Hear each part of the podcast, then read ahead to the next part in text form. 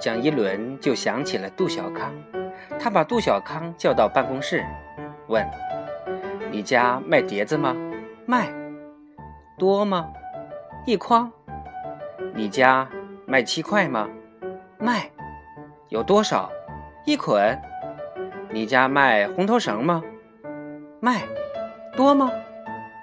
快过年了，多。你家卖白绒花吗？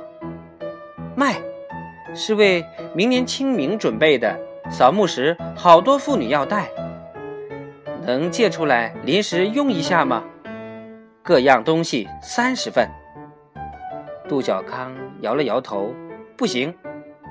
为什么不行？被人用过了的东西，你还能要吗？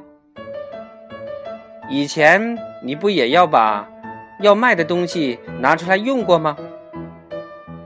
杜小康朝蒋一伦发了一个白眼，心里说：“以前，以前班长是我，而现在我不是班长了。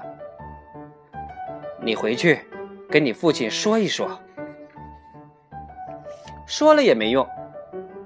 帮个忙，就算是你给班上做了一件大好事。”杜小康说：“我凭什么给班上做好事？”杜小康，你这是什么意思？我没意思。哦，大家不选你当班长了，你就不愿为班上做事儿了？不是，大家不选我，是有人在下面传纸条，让大家不选我。谁？我不知道。这事儿再说。现在你给我一句话。帮不帮这个忙？我要知道是谁传的这个纸条的。蒋一伦心里很生气，这个杜小康想跟老师做交易，太不像话。但现在压倒一切的是那个手拿碟儿敲起来。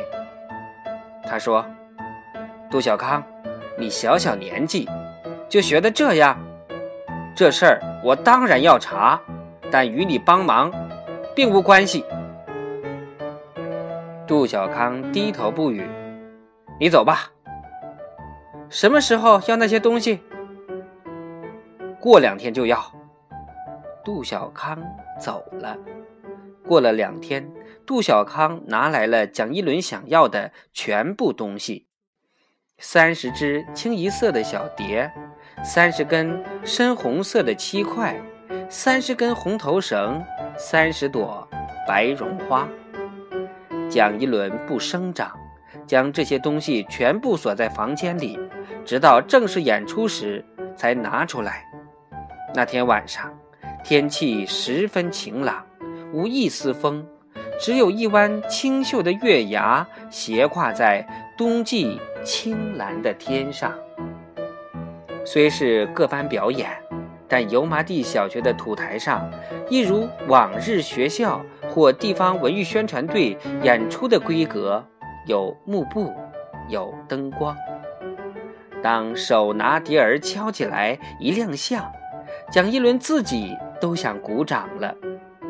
先是二十九个小女孩敲着碟子，走着台步上台了。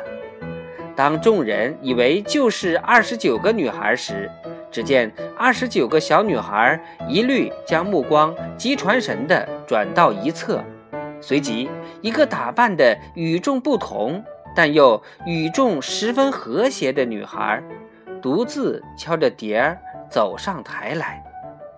这个女孩是芷月。对芷月的评价，桑乔的话是：这小姑娘其实不用演。只往那儿一站就行。这个节目并未照搬，蒋一伦根据自己的趣味稍稍做了改动。蒋一伦在下边看，只觉得这个节目由乡下的小女孩表演，比由城里女孩来演更有味道。桑乔坐在下面看，在心里认定了。这个节目可拿到镇上去演。他觉得这个节目里头最让人心动的是三十个女孩都一律转过身去，只将背后留给人。三十根小辫，一律扎了鲜亮的红头绳，一律插了白绒花。白绒花插得好，远远的看，觉得那黑辫上停了一只颤颤抖抖、欲飞未飞的白蛾子。这一朵一朵白绒花，把月色凄清和卖唱姑娘的一片清冷、哀伤、不肯屈服的情绪烘托出来了。若换了其他颜色的绒花，效果就不会这样好。桑乔觉得蒋一伦水平不一般，其实蒋一伦只是记住了他同学的一句话。这节目。全在那一朵白绒花上。蒋一伦的同学，读书时就是一个很有情调的人。